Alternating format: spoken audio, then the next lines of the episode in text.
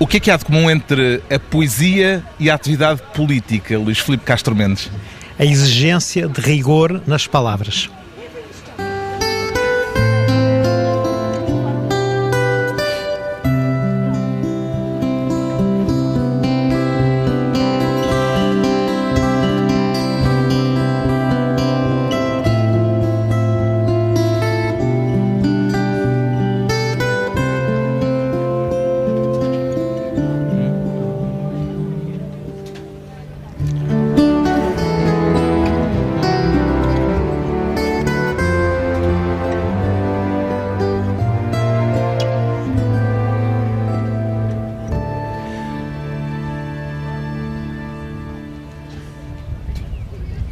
Luís Filipe Castro Mendes, 66 anos, poeta, diplomata e agora Ministro da Cultura. Já escreveu algum poema no seu gabinete no Palácio da Ajuda, Luís Filipe Castro Mendes? Escrever ainda não escrevi. No meu gabinete eu normalmente escrevo em computador. Eu escrevo diretamente no, no computador. Uh, se já Até agora não poema... teve ainda tempo, uh, desde que chegou ao governo, para a poesia? Ainda não tive, ainda não tive disponibilidade mental. Tempo temos sempre problema é termos uh, espaço no nosso espírito, na nossa, nas nossas, dentro, no meio das nossas preocupações, de, de, de, de trabalhar na, na poesia. Pois bem, esta hoje é uma emissão especial do programa Pessoal e Transmissível, da conversa ao fim da tarde, desta vez excepcionalmente à quarta-feira e excepcionalmente num espaço público. Estamos na Feira do Livro de Lisboa, na Praça da Fundação Francisco Manuel dos Santos. Já teve uma oportunidade de dar uma voltinha pela feira, Sr. Ministro da Cultura? Já dei uma voltinha, mas ainda preciso de, de ver melhor. Ainda preciso de ver melhor a feira. Já encontrou livros seus? Uh, suponho que estarão lá na, na mas ainda na, não editora. foi lá ainda não foi lá verificar ainda não passei ainda não porque passei é, é provável que tenha livros uh, livros em vários uh, pavilhões não é porque já foi editado por uh, foi várias, editado publicado por várias Leia, editoras sim foi editado pela Quetzal uh, foi editado pela Leia pela Don Quixote, e atualmente pela Leia Don Quixote, tem Pois, razão. Leia. Don Quixote. Uh, pela Imprensa Nacional? E, pela Imprensa Nacional Casa de Moeda, já agora pela uh, Associação dos Jornalistas e Homens de Letras do Porto. Que não sei se tem pavilhão aqui. E, e penso que sim, e, depois uma editora que já não existe, e a, depois a Don Quixote e atualmente a Síria Alvim. Que relação é que mantém com os seus livros mais antigos? Ainda se reconhece neles quando os folheia? Sim, nos muito antigos talvez menos, mas a partir de, digamos, da Ilha dos Mortos, que é de 1991, eu penso que me reconheço nesses livros, gostaria até de os ver reeditados, porque minha, os meus livros uh, estão fora do mercado, tudo o que eu escrevi entre 1900 e entre bom, 1983, sobretudo 1991 e 2001. Os livros, os meus livros que estão no mercado é o livro que foi publicado na Don Quixote, As Lendas da Índia, e os dois livros que foram publicados na Assíria Alvim, A Misericórdia dos Mercados e o outro Ulisses Regressa à Casa. Que é o último já deste ano. Daqui a pouco falaremos mais de literatura com o poeta Luís Filipe Castro Mendes. Mas para já é inevitável nesta conversa falarmos também com o ministro Luís Filipe Castro Mendes. Eh, e é inevitável uh, perguntar-lhe, ao fim de cerca de, creio, dois meses uh, no cargo, se já conhece os cantos à casa.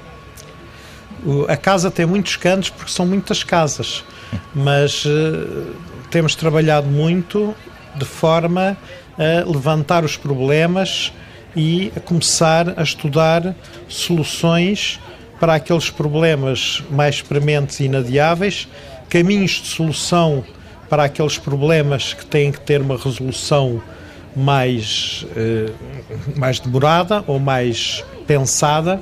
Ainda está numa fase só de inventário dos problemas? Eh, não, nós já tivemos que acudir a muitas situações, mas não estou ainda no momento de fazer um balanço, estou no momento ainda de levantar situações, responder a emergências e a preocupações imediatas e uh, construir, porque se constrói na, na prática, faz-se fazendo, construir a estratégia.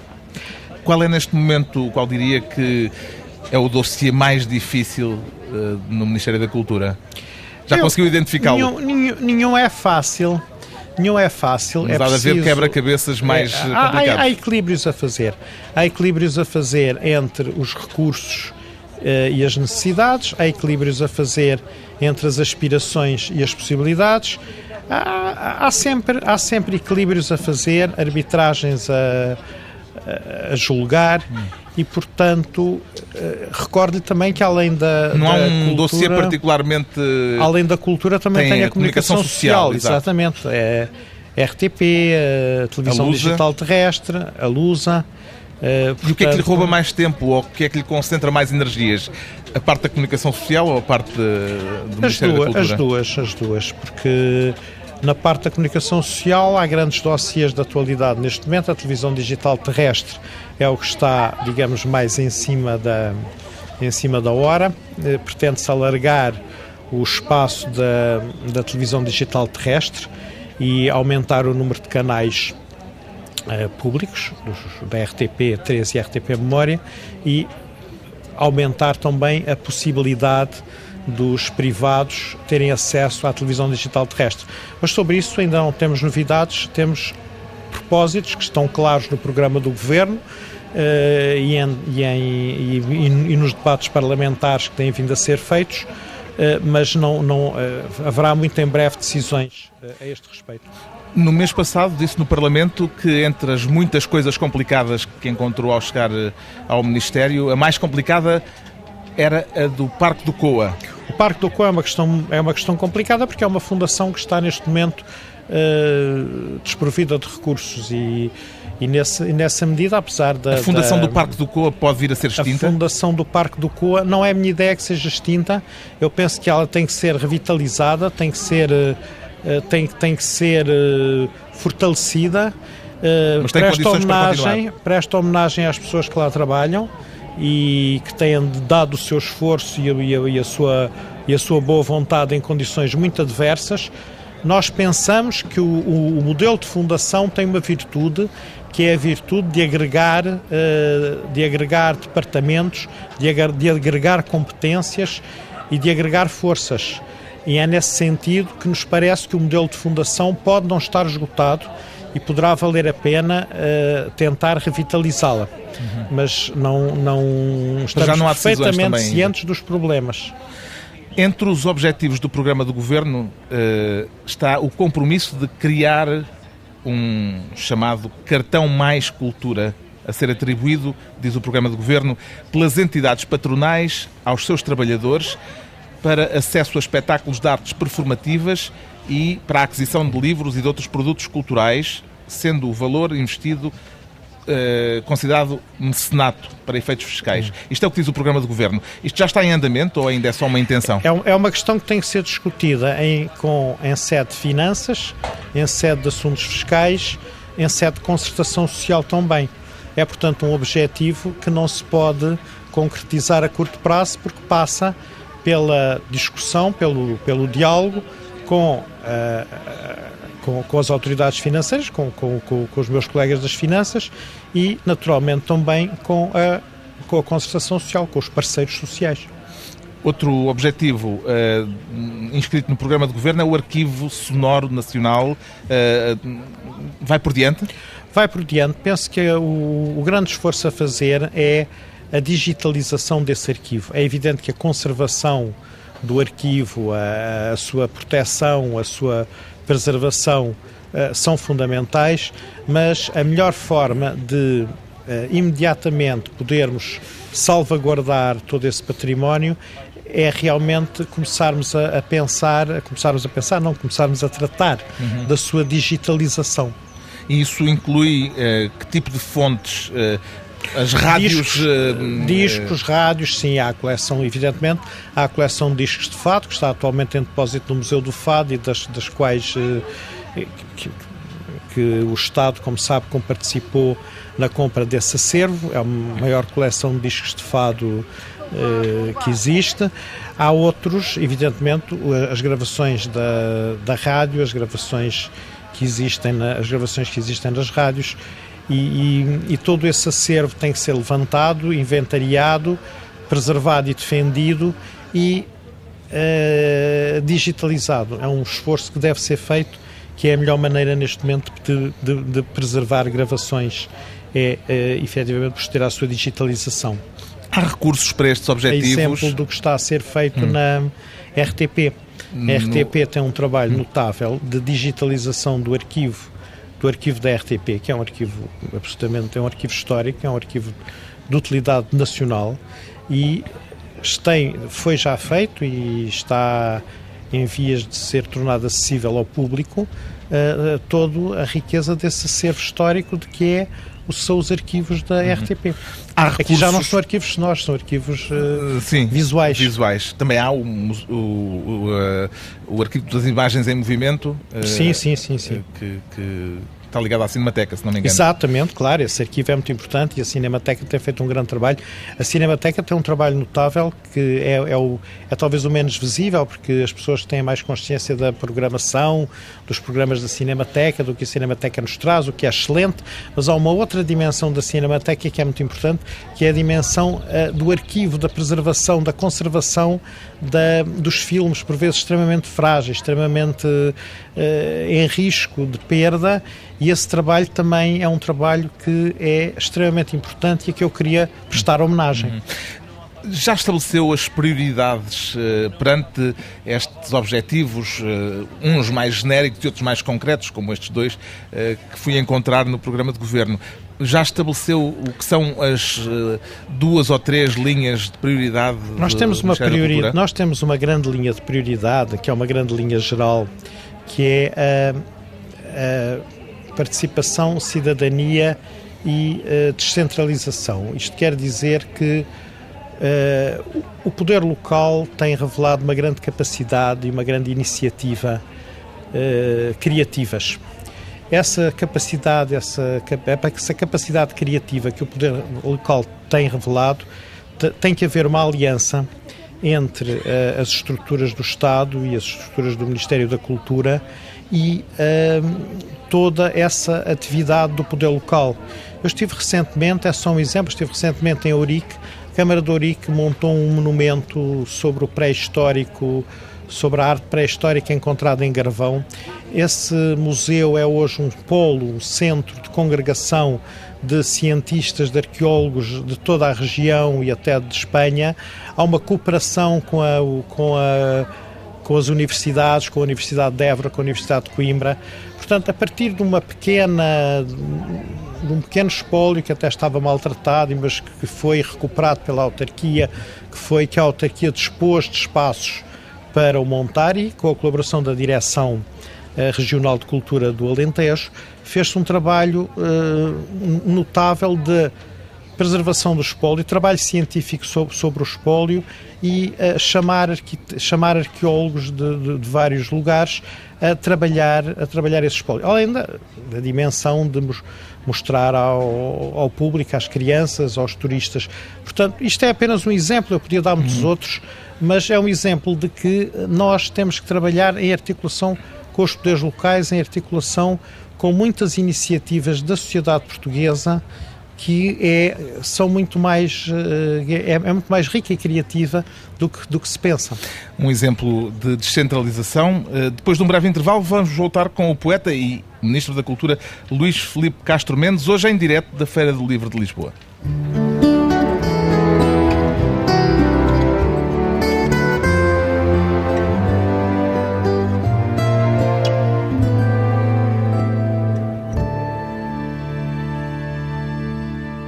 Estamos de regresso à conversa com Luís Felipe Castro Mendes, o Ministro da Cultura, o diplomata e o poeta, numa emissão ao vivo, hoje a partir da Feira do Livro de Lisboa. Já alguma vez usou a palavra geringonça em algum dos seus poemas, Luís Felipe Castro Mendes? Nos poemas, não. Eu não eu gosto... É uma palavra que podia caber num poema seu? Geringonça é um poema que tem uma dimensão criativa. É um poema.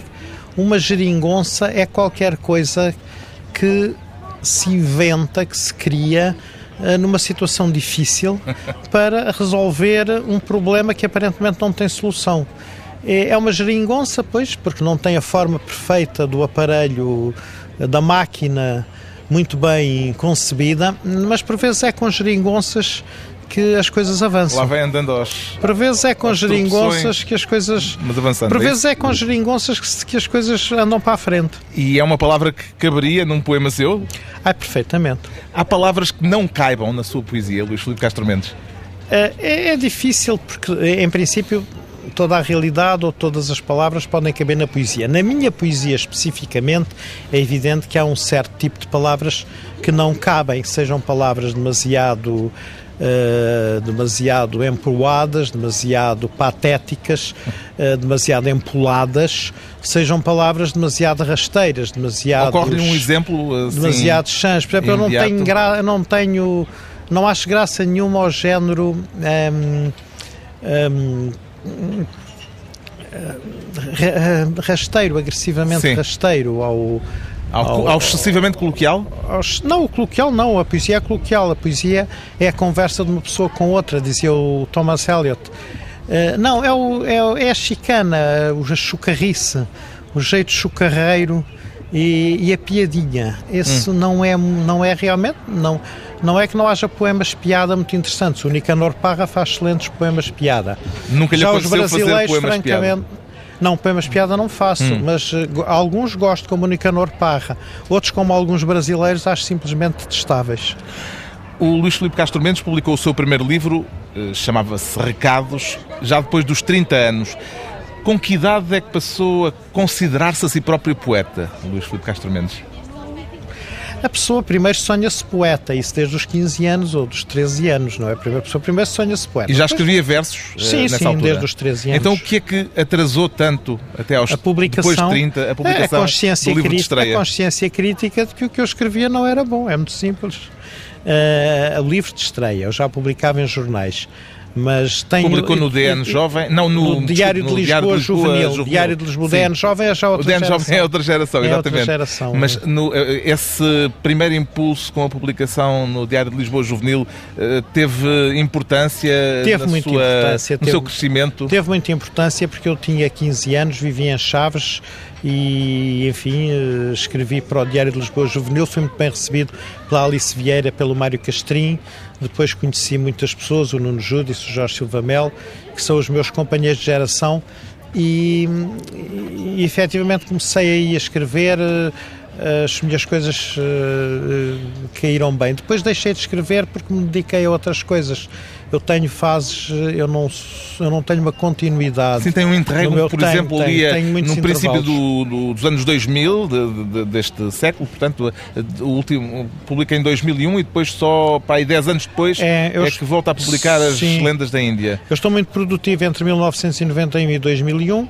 Entre 2001 e 2011 parei e em 2011 uh, voltei, voltei, voltei à poesia. O que é que normalmente determina esses períodos de produção e períodos de poesia?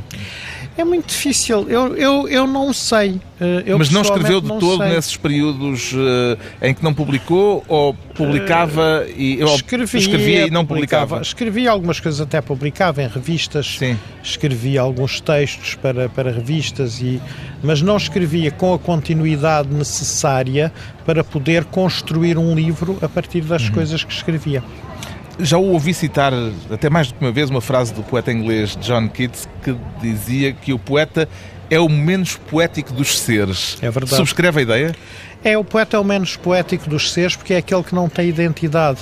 O poeta. Uh, Fins constrói... completamente. Que... Sim, o Pessoa levou para esse lado do fingimento, do, do, do sentimento, da, da, da ironia. Isso já vem da ironia romântica, mas a. Uh, a questão é que o poeta, de facto, é um ser eh, plástico que naturalmente tem que, na sua atividade poética, hum, entender uma série de vozes, entender uma série de ritmos e apanhar, apanhar muita coisa do mundo, de si próprio, dos outros, das relações, uh, das situações que o revoltam.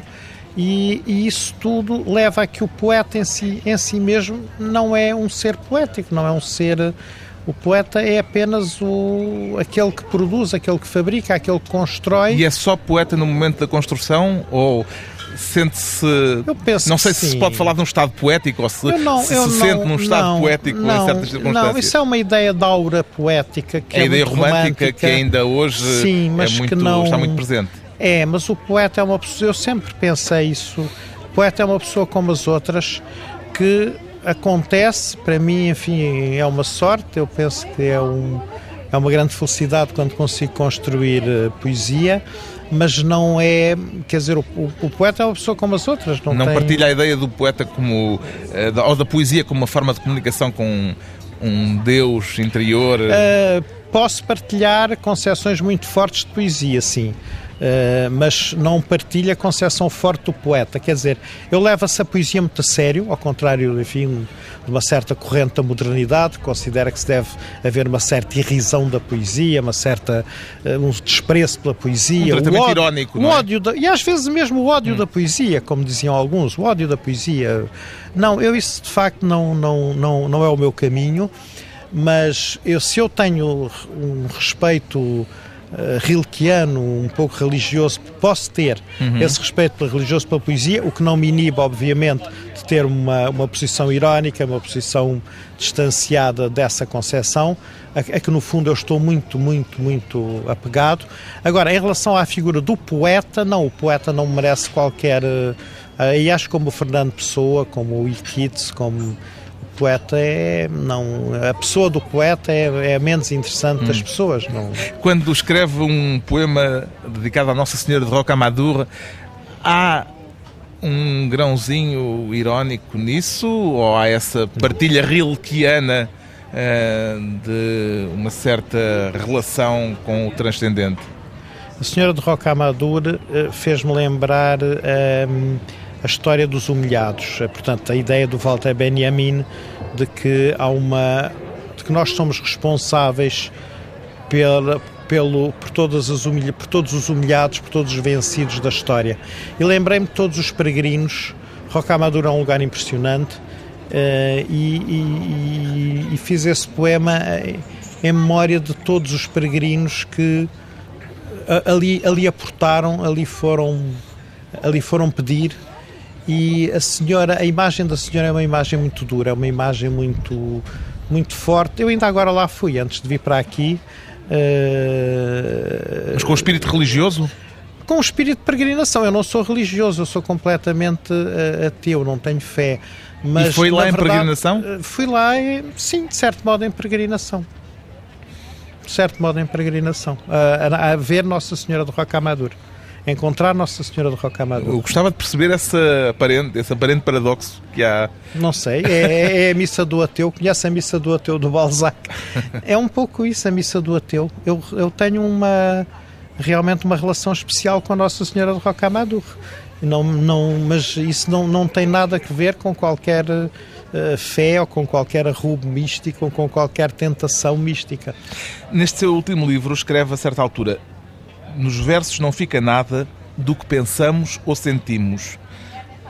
É caso para, para, para perguntar porque é que se escreve poesia, então?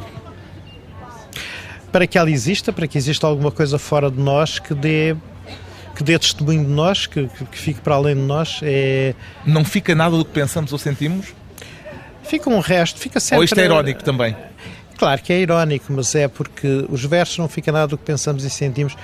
Uh, os, os, versos não se fazem para dizer o que pensamos e sentimos, não é? Como dizia o Carlos Drummond de Andrade, não se faz poesia com sentimentos, não, não se faz poesia com acontecimentos, uh, faz poesia com palavras, não é? Há aquela história do Degas que um dia se queixou ao, ao Baudelaire ou ao Mallarmé, agora não me lembro, mas o Degas disse: Eu gostava imenso de escrever poemas, eu faço, eu tenho ideias ótimas para os poemas e depois não consigo fazer poemas. E o Mallarmé disse-lhe ao meu caro Degas, mas é que os sabe, os poemas não se fazem com ideias, fazem-se com palavras. Portanto, eh, na poesia é evidente que é o jogo do som e do sentido, como diz o Valéry, mas eh, as, a poesia não é efetivamente um veículo para nós transmitirmos os nossos sentimentos é um veículo para transmitirmos a poesia que somos capazes de tirar de nós próprios, das nossas palavras e da, e da experiência e, e, obviamente, das experiências que vamos tendo pela vida. Um ofício de palavras. Depois de mais uma curta pausa, regressamos a partir da Feira do Livro de Lisboa com Luís Felipe Castro Mendes, o poeta e Ministro da Cultura.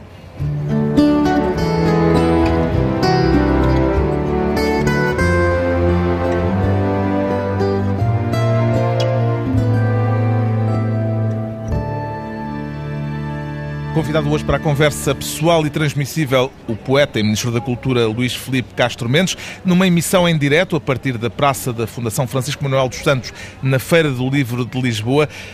Já se adaptou à vida portuguesa depois de mais de duas décadas a viver no estrangeiro, eh, Luís Felipe Castro Mendes? A, a minha vida no estrangeiro foi sempre uma vida portuguesa, foi a vida de um funcionário do Estado português no em todo estrangeiro. caso no estrangeiro. No estrangeiro, sim, sim. É evidente que isto cria um grande isso, isso cria uma distância. Ao ponto de haver dois versos seus que dizem sim, andei por fora, por vezes não reconheço as ruas da minha cidade. É verdade, ah, isso não reconheço. As ruas da minha cidade, primeiro têm prédios novos e depois têm sentidos novos e é, é, é difícil. Eu perco o que é que estranhou mais neste regresso? Nas ruas da minha cidade. O trânsito já vi eh, que. Estranhei que é um mais. Eh, eu, eu, eu tenho vindo a Portugal bastante frequentemente nos últimos tempos. O que se estranha mais num regresso é que mudamos efetivamente a nossa vida, mudamos a nossa. Estamos habituados a ter um pé cá e outro lá, a ter um pé aqui em Lisboa, onde temos os nossos amigos, onde encontramos com muita alegria os nossos amigos, a nossa família, mas sempre por um período curto, e depois temos aquela, aquela vida no estrangeiro, onde estamos a trabalhar, onde evidentemente estamos ligados ao nós estamos ligados ao Estado, à política do país, naturalmente nunca, nunca nos desligamos, nunca nos tornamos imigrantes. Mas uma Mas coisa é, é estar cá que, isso, e exato, outra coisa Sim, absolutamente, é, é estar só em contacto é, por é, vias é, é, muito diferente. Distância. É muito diferente porque o nosso cotidiano é, fa, fazia-se, enquanto vivíamos no estrangeiro, nosso cotidiano faz-se de uma permanência normalmente, a nossa vida de trabalho, a nossa vida habitual no estrangeiro, a nossa vinda a Portugal é para férias ou para, ou para chamadas em serviço e, portanto, eh, é, é, é mais esporádica.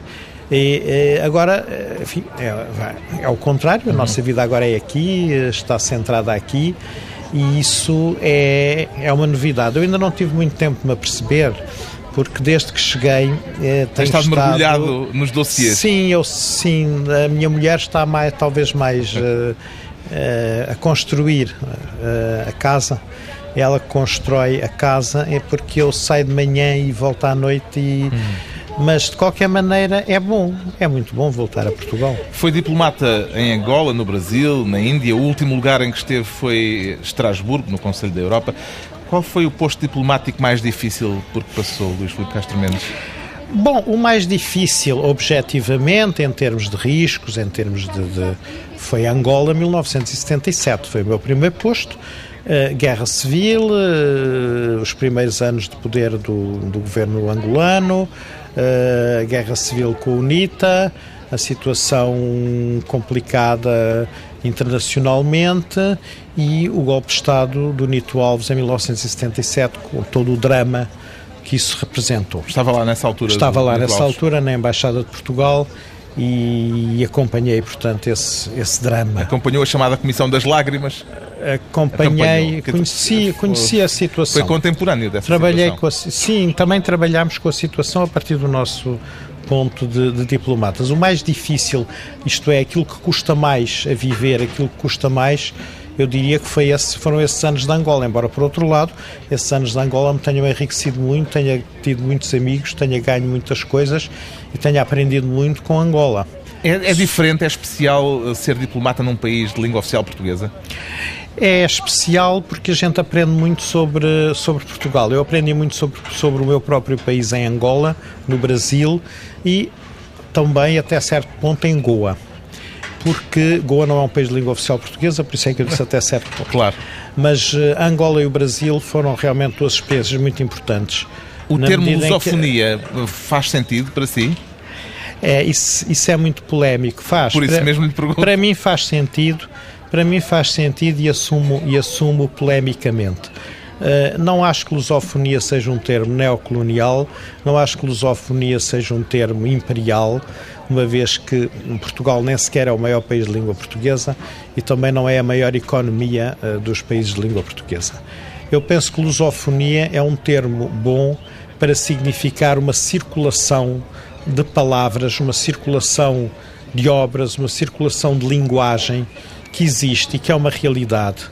E, por outro lado, uma dimensão histórica que é evidentemente cimentada em, em, em, fenómenos horríveis, o colonialismo, o tráfico de escravos, tudo isso nós sabemos perfeitamente o que foi, mas sabemos também, como dizia mais uma vez o Walter Benjamin, lá vem ele outra vez, uh, toda obra de civilização é ao mesmo tempo uma obra de barbárie. Quer dizer, a barbárie do, do, do tráfico de escravos e do colonialismo é outra face da, uh, do encontro de culturas e da, eh, do diálogo, que o diálogo também pode ser confrontação, também pode ser violência, uhum. mas também é diálogo, uh, das culturas e que, em que Portugal, nesse confronto, diálogo, encontro, luta de culturas e miscigenação também, em que Portugal tem um papel importante. Nesse sentido, eu não rejeito o termo lusofonia e penso que toda a crítica eh, pós-colonial é, é, é, é, verdadeira, é razoável, mas não nos deve fazer esquecer a dimensão de criação civilizacional que existe nestes fenómenos de eh, encontros de culturas. Há que aproveitar o que ficou de bom. Há uma pergunta que não posso deixar de lhe fazer neste contexto. Que opinião tem acerca da polémica em torno do acordo ortográfico? O acordo ortográfico é um assunto sobre o qual, a nível pessoal, e agora permite-me que tire a minha o qualidade de ministro. ministro. Porque, uh, como ministro... Há concordância entre o ministro e o poeta neste assunto? Uh, neste assunto até há. Eu não sou, uh, eu não tenho, quer dizer, enquanto ministro, naturalmente, alinho pela posição do governo. Mas isso não me custa nada. Mas enquanto poeta enquanto, não, porque... Em, alinho, alinho. Ah, não, não, não. Eu, o seu eu último respeito, livro não foi... o acordo ortográfico. Não, não, o seu último não. livro não é de acordo com o acordo ortográfico. É, é culpa é dos meus editores. Ah, bom. Eu disse aos meus editores que os meus, que eu não, eu pessoalmente escrevo... A Porto Editora até eh, a linha, que é o grupo uh, que faz a parte da série Alvia, até a linha com o acordo ortográfico. Mas Exatamente. No seu, no seu livro uh, uh, há mais do que uma ocorrência que não está de acordo com o acordo de 1990. Olha, quando eu escrevo os meus textos oficiais, obviamente respeito o acordo ortográfico. Quando eu escrevo o meu livro, escrevo de acordo com a ortografia a que me habituei a escrever, mas disse aos meus editores que não era daqueles que se recusam a utilizar o novo acordo ortográfico. Portanto, dei licença aos meus editores para utilizar o novo acordo ortográfico. Pronto, o Se os meus editores um o não fizeram, eu não tenho. Eh, para mim, não me causa nenhum problema. O problema é deles. Há um subentendido com hífen que seguramente não está eu sou neutral. Com, não, eu, eu costumo dizer aos meus amigos, agora tirando a. Não estou de acordo com o acordo ortográfico, não estou em acordo em desacordo. Eu sou um. Aí, permita-me tirar, despir a minha pele de ministro. Eu não tenho posição, disse isso sempre aos meus amigos, eu não tenho religião sobre o acordo ortográfico a religião. Não sou contra nem a favor. Mas acha que é uma questão. Acho que, que é uma questão que não anda à volta de. de... Eu lamento, isto, eu sei que isto vai chocar muitas pessoas e provavelmente será a afirmação mais polémica que eu faço aqui. Mas a questão do acordo ortográfico, pessoalmente, não me parece a questão mais relevante para a língua e para a cultura portuguesa. Estamos na Feira do Livro de Lisboa. Aproveita a ocasião, estamos em fim de conversa Luís Filipe Castro Mendes, peço-lhe três recomendações literárias, três livros a procurar Houve. na feira por quem nos estiver a ouvir. Houve três livros que me impressionaram muito. Um é um livro de poesia, que é um livro de poesia de grande qualidade, que se chama Bisonte, de Daniel Jonas. E não é por ser dos meus editores. O outro chama-se Os Passos Perdidos, é um romance de Paulo Varela Gomes e é, é um romance muito bom de um grande autor que nos deixou cedo demais e é da tinta da China. E finalmente referiria o romance Mare que eu estou a gostar muito, do Nuno Judice, que é da Don Quixote. Eu até digo os, as editoras para fazer publicidade, está a ver? Está, acha que se calhar isto não é muito ortodoxo? Não, é ortodoxo, é, é justo até. O saco de compras do Ministro da Cultura na Feira do Livro de Lisboa livros que vale a pena descobrir, entre eles também, naturalmente, a poesia de Luís Filipe Castro Mendes, dispersa por várias editoras. O livro mais recente, publicado já este ano, chama-se Outro Ulisses Regressa à Casa, edição Assírio e Alvim.